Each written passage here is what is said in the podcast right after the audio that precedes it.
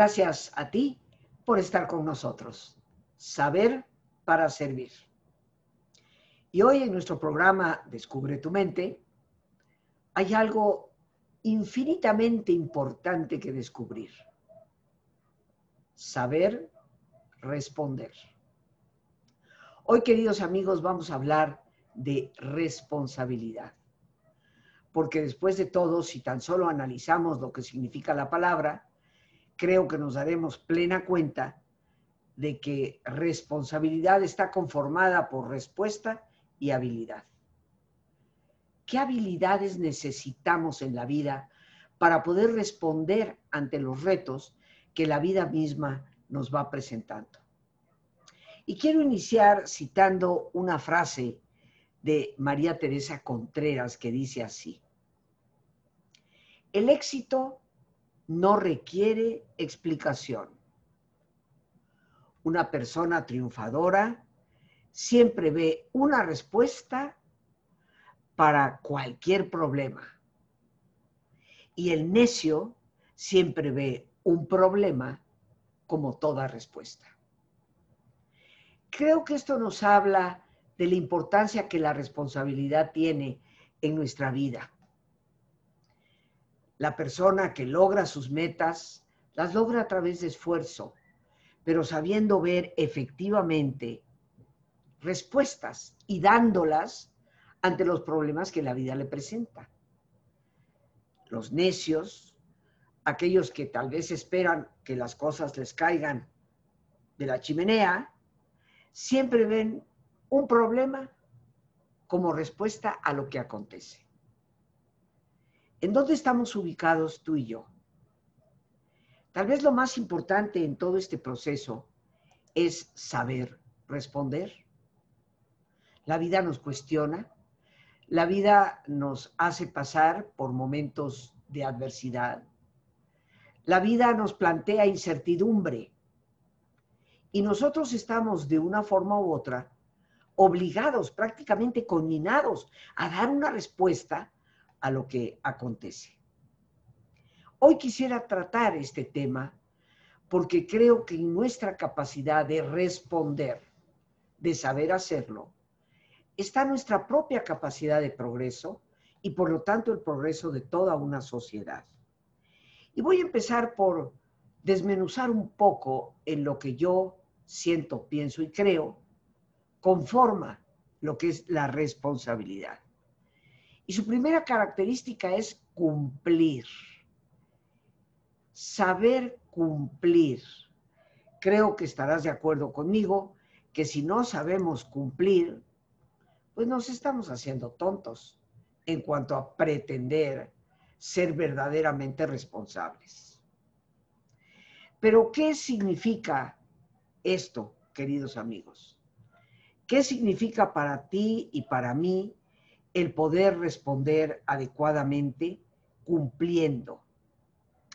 Vamos a desmenuzar esta capacidad del cumplir. Y lo primero que tenemos en cumplir es puntualidad y diligencia.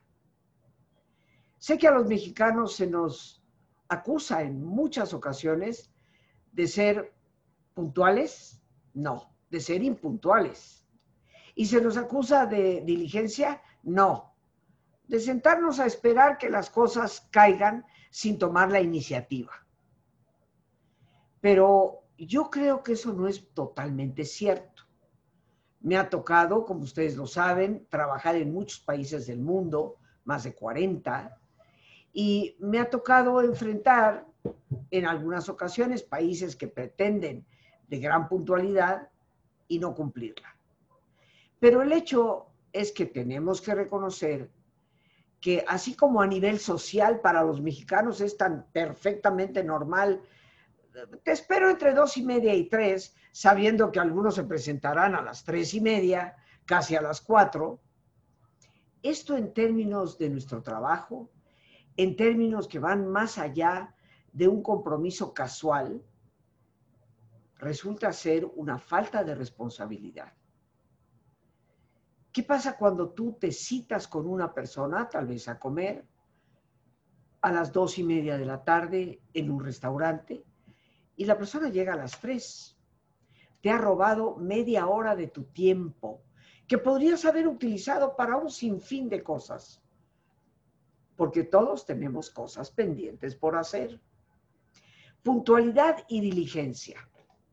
Creo que de puntualidad no hay mucho que explicar, pero diligencia sí, porque a veces no acabamos de entender qué es lo que significa.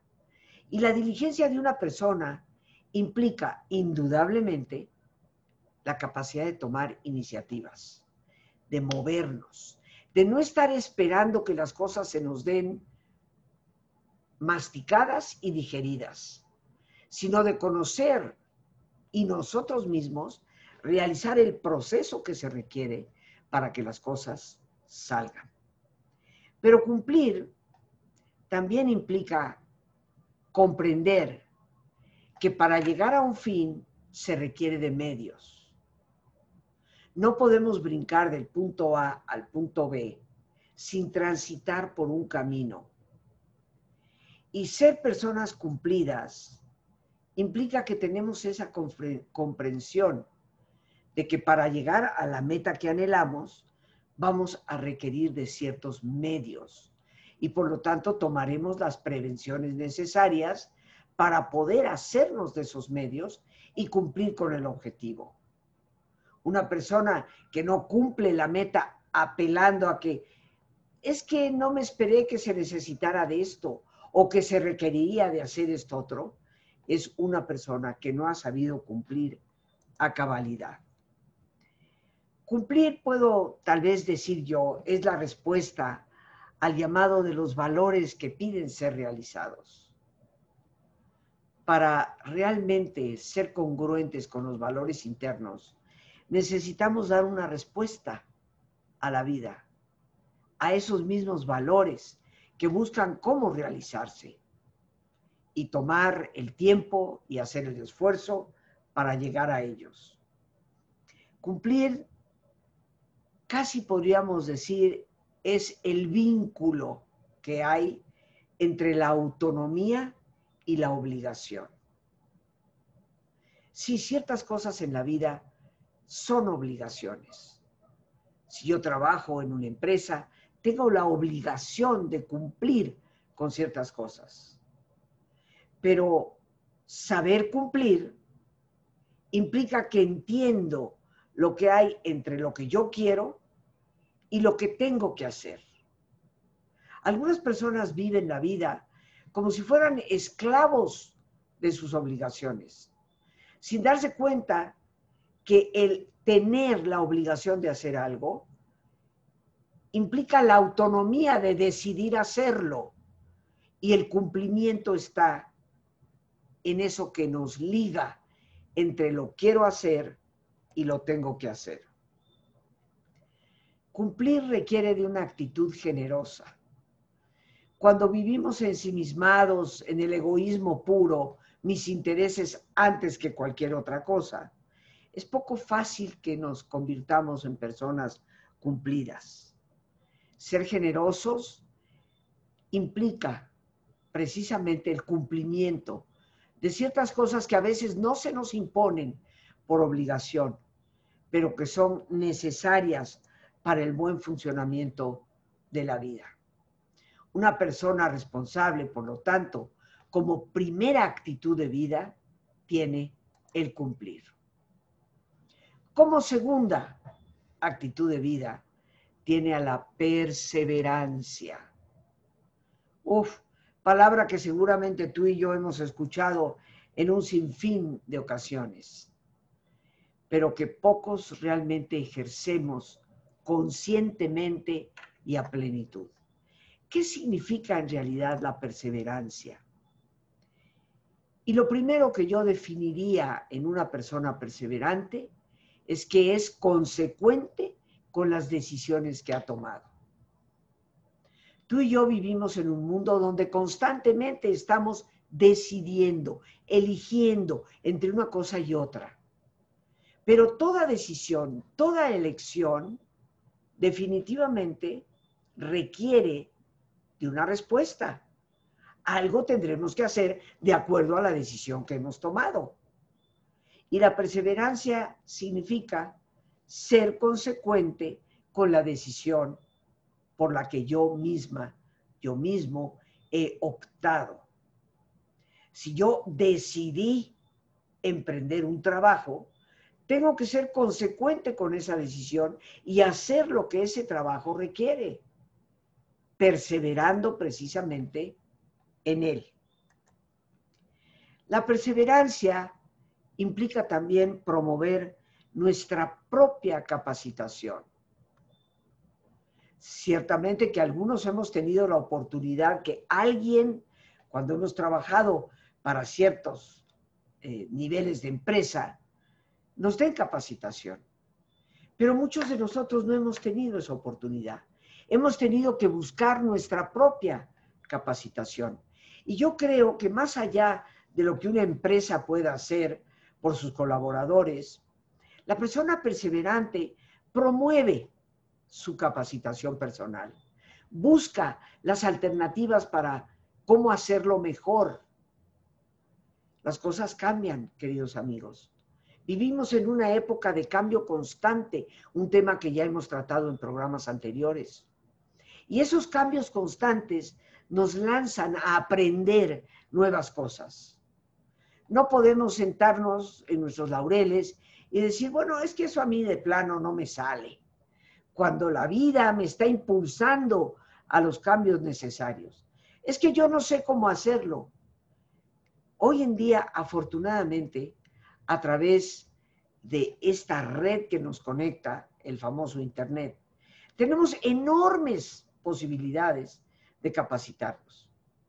Yo admiro a esas personas que saben buscar para ver cómo se capacitan mejor. Tomo inclusive la oportunidad para felicitar de todo corazón, con gratitud, con respeto y admiración a nuestra productora Lorena Sánchez, que se ha ocupado de capacitarse en todos estos medios electrónicos para poder hacer llegar el programa a todos y cada uno de ustedes la admiro cada vez que me cuenta y me relata cómo descubrió una nueva forma de hacer las cosas. Ser perseverante implica esa promoción de nuestra propia capacitación sin esperar que alguien más necesariamente nos la venga a dar. Perseverar es ser constantes, pero ser constante a pesar de que surgan dificultades porque se puede perseverar cuando el camino es recto, llano y sin baches. Pero ser constante cuando se presentan curvas, cuando se presentan altibajos, pese a que disminuya la motivación personal, eso es la verdadera perseverancia. Seguramente tú mismo ya has experimentado el hecho de que a veces parece que tenemos la pila pero bien cargadita cuando iniciamos un proyecto. Pero conforme va pasando el tiempo y la rutina nos obliga a cumplir y a perseverar con ciertas responsabilidades, pareciera que esa motivación inicial empieza como a aplanarse. La perseverancia nos hace ser constantes a pesar de las dificultades y a pesar de que esa motivación inicial se va disminuida. Por eso hay tantas cosas en este mundo que podemos iniciar, pero ¿seremos capaces de continuarlas? Solo la perseverancia hace eso verdaderamente posible. La perseverancia no es compatible con la terquedad ni con la imprudencia, porque hay personas que no son perseverantes, son tercos intentar clavar un clavo en una viga de acero es perder el tiempo. Tendremos que buscar alternativas para poder hacerlo de otra manera. La terquedad nunca es compatible con la perseverancia, ni con la imprudencia. Ser imprudentes no es ser perseverante. Si me doy cuenta que hay un derrumbe en el camino, perseverar en ese camino me va a llevar al abismo. Perseverar significa empezar a buscar rutas alternativas, pero no cometer ningún tipo de imprudencia. Pero hay algo más que me gustaría decir respecto a ser perseverante. Para que tú y yo logremos esa perseverancia, necesitamos tener nuestras metas claras, saber exactamente hacia dónde quiero ir. Las personas que fácilmente abandonan su trabajo, abandonan su diario que hacer, es porque muchas veces cambian de meta como podemos cambiar de calcetines o medias. Tener una meta clara es parte de la motivación indispensable para poder perseverar y alcanzar lo que realmente decimos que deseamos alcanzar.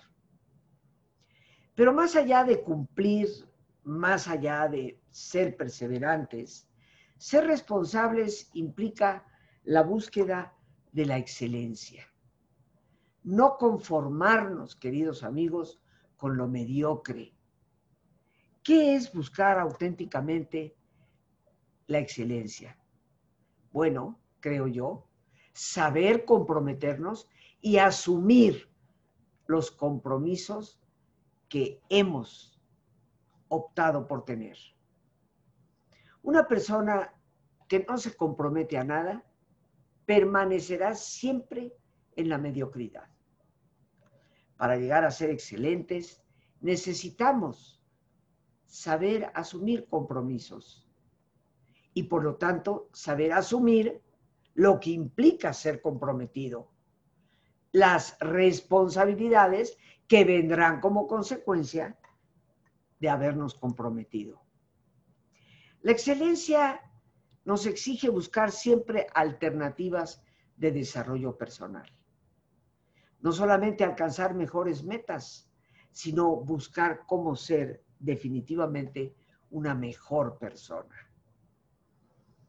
creo yo que todos admiramos a esa gente que en su capacidad de ser excelentes son a la vez personas cada vez más accesibles, que tienen una calidad y calidez humana cada vez más a flor de piel.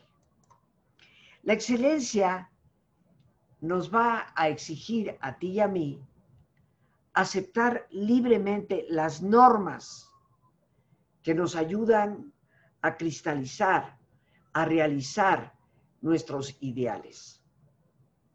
Una persona que busca la excelencia sabrá reconocer que hay normas, reglas, límites que se tienen que respetar.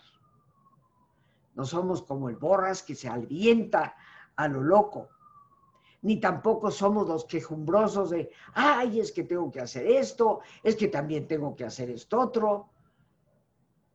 La persona que busca la excelencia acepta libremente esas normas, reglas y límites que son indispensables para que podamos cristalizar nuestros propios ideales.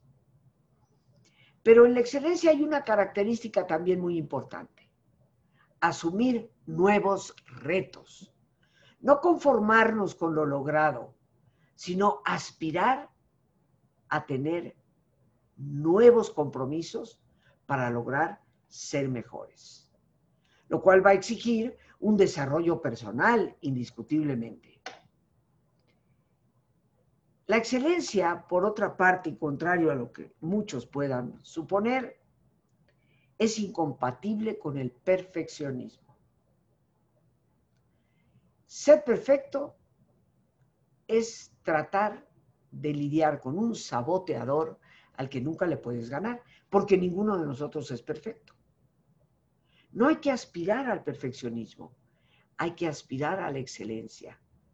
Y cuando llegamos a hacer algo excelentemente bien, descubriremos nuevas formas de poder mejorarlo. Hay gente que se frustra enormemente en ese afán de ser perfecto, cosa que nunca lograremos. Pero ¿qué te parece si hacemos una pausa para nuestro ejercicio de relajación tan importante en este proceso? Así que te voy a invitar a que nos pongamos cómodos y si te es posible hacer el alto completo, el alto total, pues qué mejor que en una posición cómoda cerrar tus ojos. En una posición cómoda con tus ojos cerrados, toma conciencia de tu respiración, del entrar y el salir del aire en tu cuerpo. Imaginando cómo al inhalar, así como llevas oxígeno a todas tus células, inhalas también serenidad para tu mente. Al exhalar, así como tu cuerpo se libera de toxinas, imagina cómo en ese aire que sale, también te liberas de todas las presiones y todas las tensiones.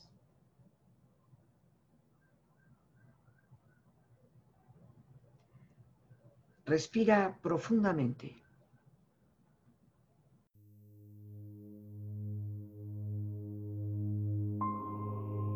Y relaja tu cuero cabelludo. Todos los músculos que cubren tu cabeza.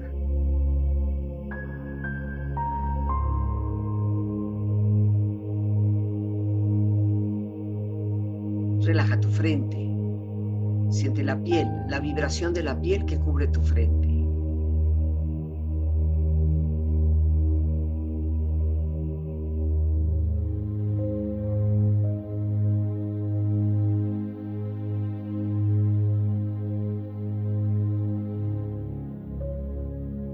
Relaja tus párpados, los tejidos que rodean tus ojos.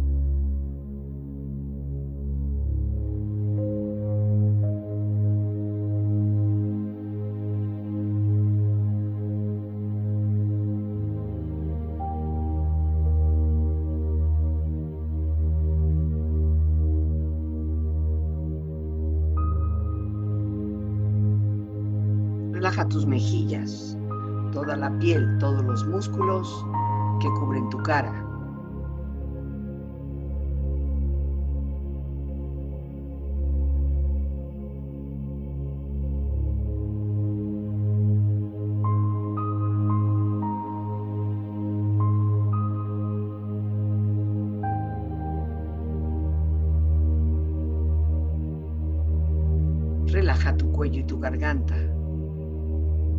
Siente su flexibilidad, equilibrio, balance.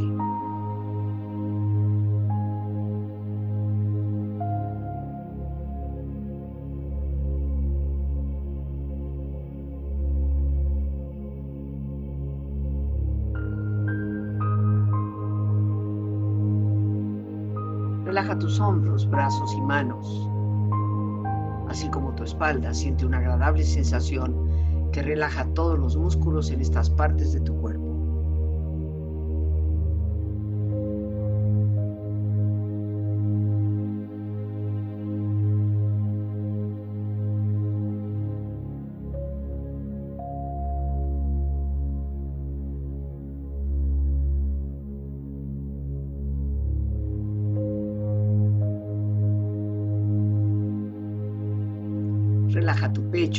E interiormente, relajando todos los músculos, imaginando a todos tus órganos internos funcionar rítmica y saludablemente.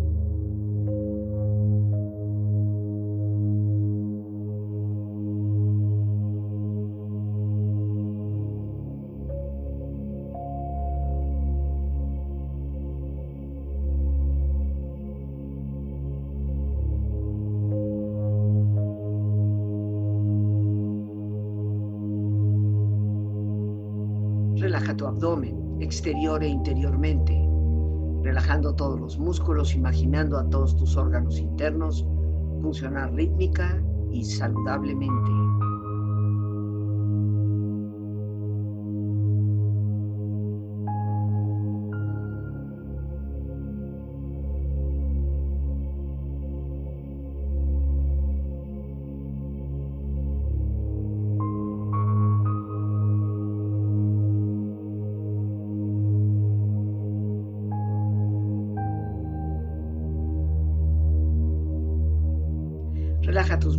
Tus rodillas, siente la piel, la vibración de la piel que cubre estas partes de tu cuerpo.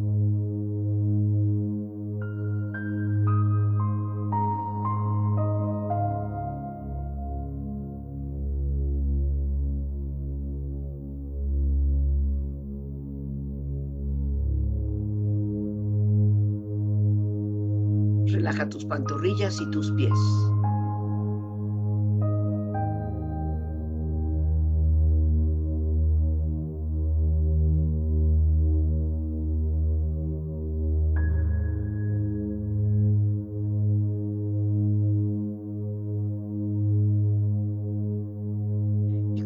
Profundamente relajado, proyecta en tu mente la imagen de un lugar ideal para el descanso Imagina los colores, los sonidos, los aromas. Es una escena de belleza y paz. Siente estar ahí.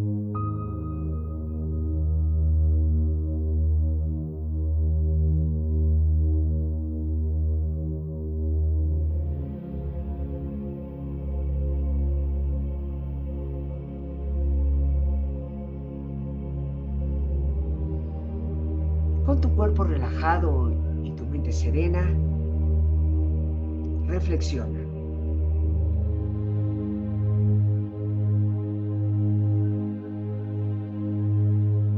No se puede escapar de las consecuencias del mañana evadiendo la responsabilidad de hoy.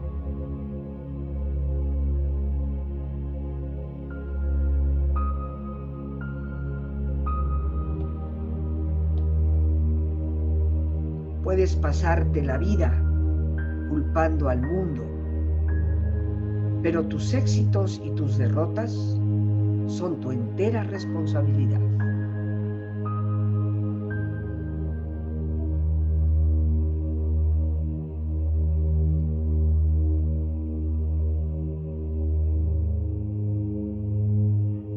Cada derecho implica una responsabilidad cada oportunidad una obligación. Cada posesión un deber.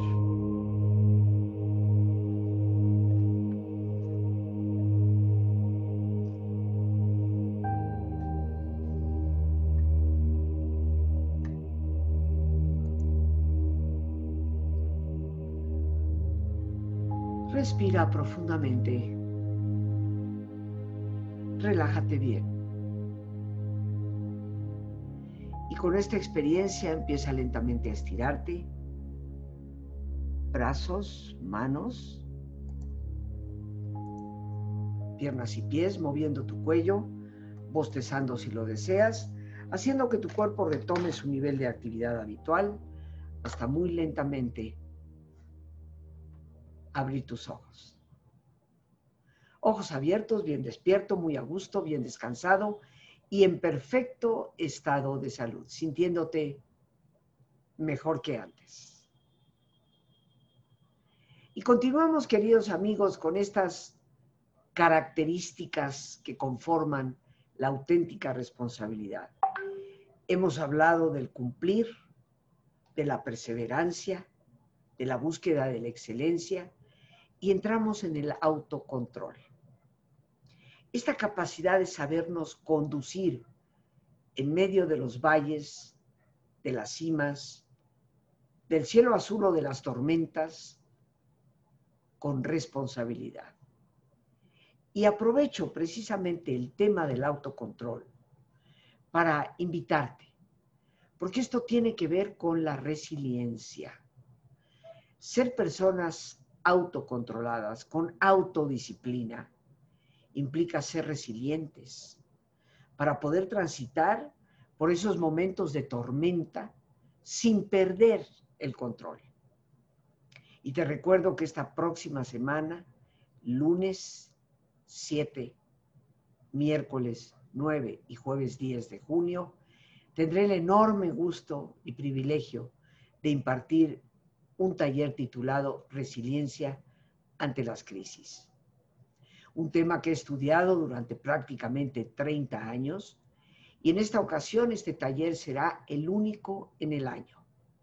Espero me brindes la oportunidad de poder compartir contigo el resultado no solo de un conocimiento teórico, sino de poder compartir contigo técnicas prácticas que te ayuden a desarrollar las características que nos hacen personas verdaderamente resilientes, personas con una fortaleza interna capaz de transitar por las tormentas, los abismos de la vida, sin perder ese autocontrol, llegando a puerto seguro. Para informes puedes llamar al 55 37 32 91 04 que es un teléfono que también sirve para que envíes mensajes vía WhatsApp o vía Telegram. Te lo repito con gusto. 55 37 32 91 04. Te estaré esperando este próximo lunes, lunes, miércoles y jueves de 7 de la tarde a 9 de la noche. Ahí estaremos juntos compartiendo un tema práctico e indispensable ante lo que la vida nos ha mostrado, siempre estará presente. Obstáculos, tormentas, adversidad y pérdidas. ¿Cómo manejar todo esto? Ser resilientes, tener esa fortaleza interior, que tiene que ver con esta siguiente característica que vamos a conversar y que es parte vital, componente de la responsabilidad, que es el autocontrol. De entrada, ser responsables de nosotros mismos. ¿Cuántas personas conoces tú que fácilmente apuntan a él, a ella, a aquel, a aquella, como responsables de lo que ha sucedido, pero que le corresponde a la persona misma?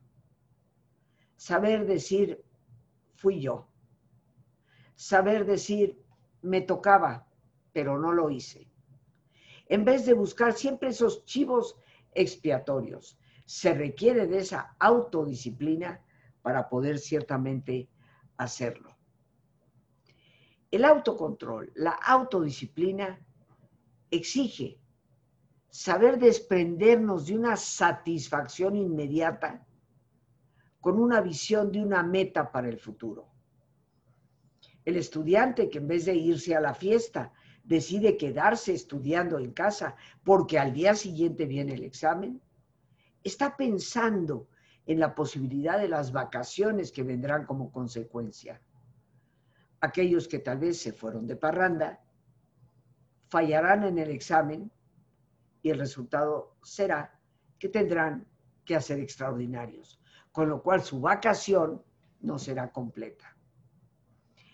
La autodisciplina no significa la renuncia a las situaciones agradables, pero sí a saber distinguir entre lo que es una satisfacción inmediata, pero que nos va a costar caro a la larga. El autocontrol es un esfuerzo que se sustenta en valores. Solo los principios que nos rigen, queridos amigos, nos darán esa entereza para poder sacrificar esos bienes inmediatos por resultados que tienen un peso mucho más importante. Saber obedecer para saber mandar. A todos nos gusta ser mandones, sin darnos cuenta que para poder mandar con eficiencia hay que saber obedecer. Hay que saber escuchar al que tal vez en un puesto que nosotros consideraríamos inferior al nuestro, sabe más de ese tema que nosotros.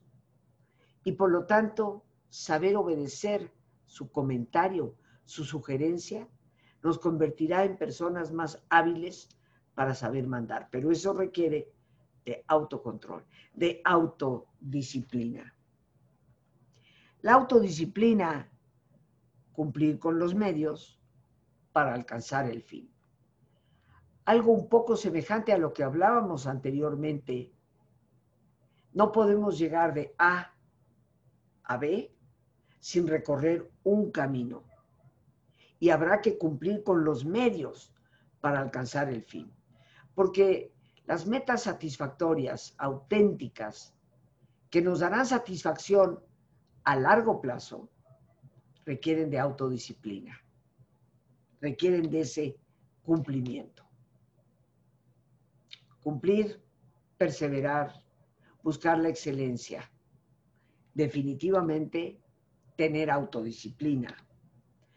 Pero como una quinta característica está la reflexión. ¿Qué implica esto para ti y para mí? Planificar. No hay que lanzarse a lo loco por las cosas. Eso solo lo hace un irresponsable. Planificar, detenernos antes de actuar, a saber cuál es el paso A, el B, el C. Prevenir inclusive en algunos momentos los posibles obstáculos para buscar las alternativas. Determinar para qué deseamos actuar. Detenerme y reflexionar ¿Qué es lo que realmente deseo alcanzar? ¿Por qué tengo que hacer esto o aquello? Y si lo tengo claro en mi mente, será mucho más fácil llegar a realizarlo. No precipitarnos en el pensar y en el actuar. La precipitación, queridos amigos, siempre termina en una irresponsabilidad. Reflexionemos antes de hacer. Tener precaución ante lo que promete todo sin exigirnos nada. Eso no existe, queridos amigos. Cuando la gente me ofrece, te voy a dar dádivas, dinero, a cambio de nada, ah, cuidado, el costo a la larga será demasiado alto. Como los anuncios que te ofrecen bajar 5 kilos de peso en dos semanas eh, simplemente tomándote una pastillita o cinco minutitos de ejercicio en este maravilloso aparato. Aquello que promete todo sin exigir nada es falso. Yo aprendí hace muchos años, pero muchos, mis queridos amigos, si lo que te ofrecen es demasiado bueno para ser cierto, significa que no es cierto. Reflexiona. No cometamos actos de irresponsabilidad por no habernos detenido en ello. Independencia de criterio. Ser responsable implica también la reflexión para saber cuál es mi verdadero criterio ante las cosas que yo tendré que asumir distanciarnos de los prejuicios. La responsabilidad nunca es compatible con los prejuicios. Y para poder distanciarnos de ellos, hay que reflexionar. Una capacidad importantísima para ser responsables. Y por último, queridos amigos, responder. Dar respuestas ante la vida que siempre nos hace nuevas preguntas. Esto implica aceptar las consecuencias de nuestros actos de voluntad como de nuestras faltas de previsión. Tengo que saber responder con integridad a las consecuencias que traen mis acciones, pero también a las faltas de previsión que yo misma he cometido. Ser congruentes ante nosotros mismos y ante los demás. La coherencia, la congruencia entre lo que pienso, lo que digo y lo que hago es indispensable para considerarme y ser considerada como una persona responsable. Ser positivos ante los obstáculos, porque ellos siempre se van a presentar. Pero tener esa visión de que se puede implica asumir la responsabilidad del esfuerzo que voy a tener que hacer. Ser prontos para asumir la realización de una tarea. no estar postergando las cosas, con lo cual hacemos que las cosas mismas se compliquen. Y por último, queridos amigos, responder como parte de la responsabilidad es tomar decisiones oportunamente.